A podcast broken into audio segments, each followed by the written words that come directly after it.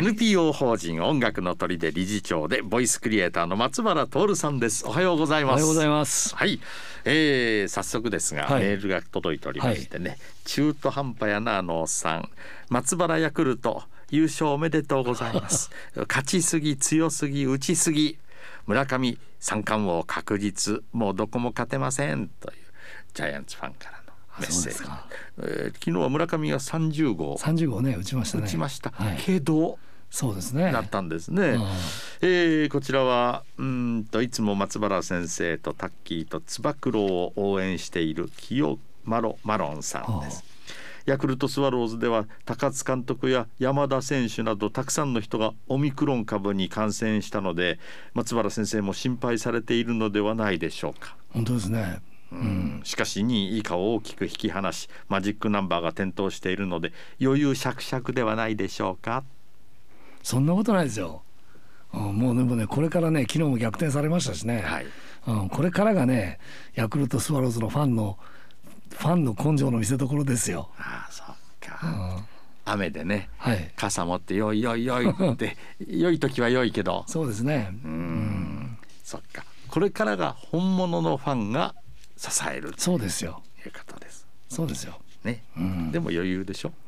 いやそんなことはないですよね。そっか。す すいません。なんつったって13連敗ぐらいしますからね普通に。昔はね。勝てない時は、はい。ねえそうですよ。どうしたのよというような、う。うん。ん、それを支えるのがまたファンやっぱりねこういい時だけじゃなくてねこういう時があるからねあのファンとしても楽しいじゃないですか。ああそう。うん、大人のファンが多いんです。そうですね。昨日ねあのいつものあの歯医者さんでボイトレに行ってきたんですよ。はい。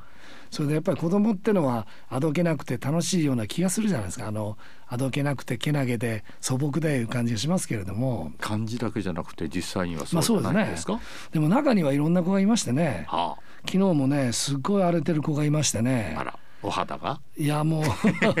お肌じゃないです。それでね、もうどういうんですかね。もうとにかく粗暴なんですね。何するんでも。荒っぽいの。そうです。それで挙句の果てに自分の思う通りにいかなかった。ら唾吐きかけるんですよ。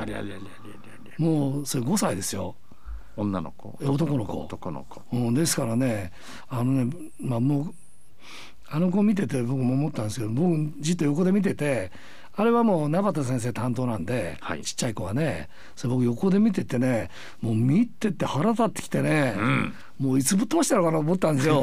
わかるななんとなくな。そうなんですよ、ええ。でもねあの名畑先生がね一生懸命最後風船をなんか子供にプレゼントするんだけれども、はい。その子はもうただもう奪い取ろうとするんですよ。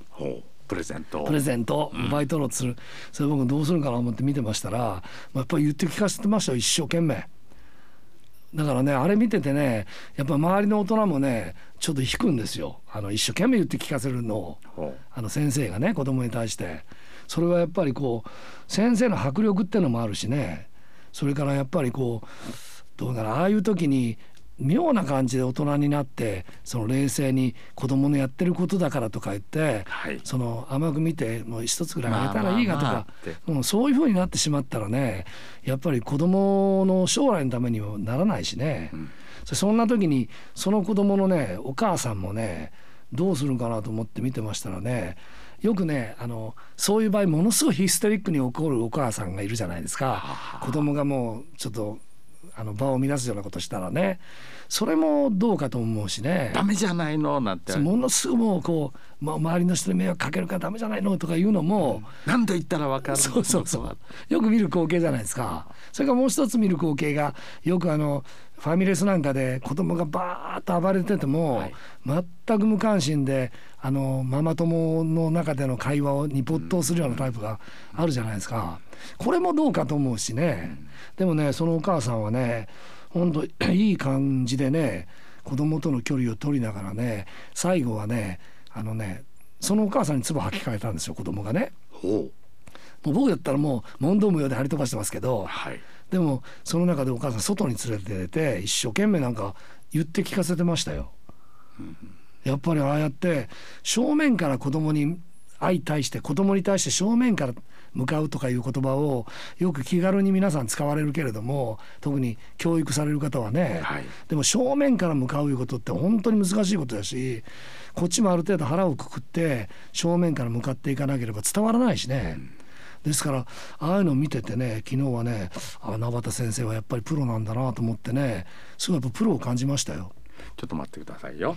縄田敏子先生は、うん、とことこオフィスのまああのお母さんというよりもおばあちゃんにまあ、年的にはね。ね存在で、はい、どちらかというと大きく包み込むような、はい。愛でしょ？でそそこの5歳の男の子が唾を吐くという、えー、荒っぽい子がいて、うん、その子のお母さんはそこに一緒に一緒にいたんです一緒にいて。で最後その子供がお母さんにも唾を吐いたそうす。ると外へ連れ出して、うん、お母さんがその我が子に言って聞かせるそうなんですよ。そのシーンをずっとご覧になってだからお母さんに対しても永田先生に対しても、どっちもその一生懸命とにかく子供のに対して向かって言って聞かせるんですよ。はあ、だからああいうの見よってねあのね今あの各かいあの外国でもいろいろトラブルがあるじゃないですか。紛争とか。はい、でもやっぱり僕みたいについあの腹立ったらいつ張り飛ばしたのかなと思うのが、なんとなく人間的によくあるパターンですけれども。人間的にね。ねでもしょ本当正面から子供に対して正面から向かっていって、うん、それからその子供に対してあの教育的目的を持ってねこの子がこうあるべきであるというあの教育的目的を持ってね、はい、一生懸命言って聞かせたらね僕は子供に通じると思うんですけどもでもなかなかねそれね難しいですよ。大変だと大変ですよ。うん、でもね昨日はねあの子供あの歯医者さんでのボイトレのそのワンシーンですけれどもね、うん。それを見ててもう僕はあの直接子供に対して教えることはないのでもう僕はあの監修なので、はい、あの今日はこういう子供はどういうふうな形でその口元のトレーニングに対してどういうものを提供するかとかいうことを僕はあの助言するしていってますので、はい、実際子供に相対することについてはやっぱあれ見ててねいや僕もね音楽の砦を作った時23年前はねああやってやってたかもしれないですよ。情熱を持ってね。あ当時の若い今もおっさんにおっさんだけど当時は10代のそうそうそうとんがりまくってる子供たちに相対して音楽を通して、うん、まあやっぱりそれがそれでこそ音楽の砦そうですねっていう。もう芯だったわけです。そうですね。うん、あれ見てね、本当ね、思ったけれども、昔僕もああっこまでできたかなと思ったりねそれが今の自分にとってみたらねああいうことからちょっと離れてねますのでねですからこれからどうなんかなこれから先々ね僕にもしああいうあの機会があった時は自分はどうできるのかなと思ったりね昨日なんか勉強しましたよ。あなるほどね、うん、最近その怖いものがない。ないですね。ね、うん、子供もだし親も怖いものがない時代に育ってるから、うん。うん、だからなんだろう夜は明るいしだ、食べるものはあるしコンビニは24時間空いてるしみたいな。だからその本当に怖いものを大人になってから知ったんじゃもう時すでに遅いんでしょうね。うね。なんでも思う通りになると思わせないという。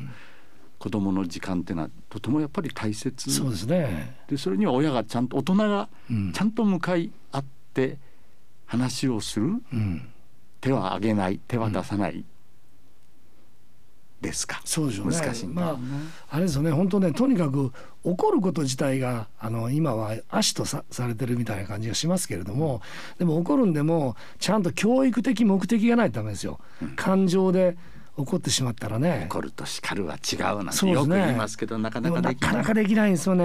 ね。あ昨日見てても僕なんかでもああいう子供の姿見とったらもうムカムカムカムカ来て いつ出て行ってやろうかと思いましたもん。まあまあまあ。そうそうどうどうどうと。ですですけどまあああやって見ててやっぱりその保育のプロの方であるとかねそれからあの歯科医のプロの方であるとかね、やっぱりプロってのはねやっぱりそうあるべきだなと思いましたよ。うん、やっぱり保育さ保育なんてのはとにかくやっぱり資格をいただいて勤めたらプロだと思ったら大間違いですからね。そうやっぱりそこからですよね。場職員数場数とそうですね。職員ですからねそれは、プロってのはまた違いますもんね。なるほど、うん。日々勉強としゃる本当です松原徹さんであそうりまし思いました。たさあ一曲のお時間ですが。今日はねそういうことでね、うん。ちょっと子供の声をね子供たちの声を。本当にまた聞いていただこうと思いましてね、はい。あの平津小学校のね、うん。3年生の時の歌声で今中学1年生になりましたけれども、はい。えーふるさと参加の夏バージョン聞いていただきたいと思います。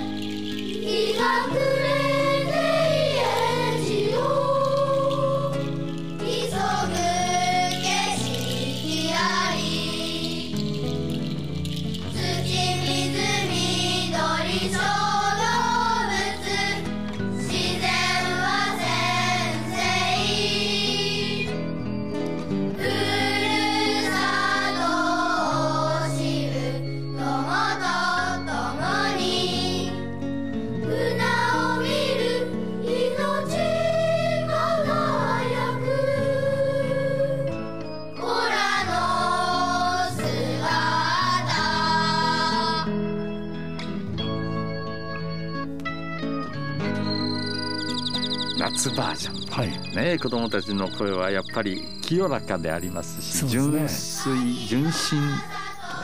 3年生まではね本当にね歌歌うよ言ったら「はーい」ってきますよ。あ4年ぐらいになってきたらね「えー」とかいう気が出てくるんですよ。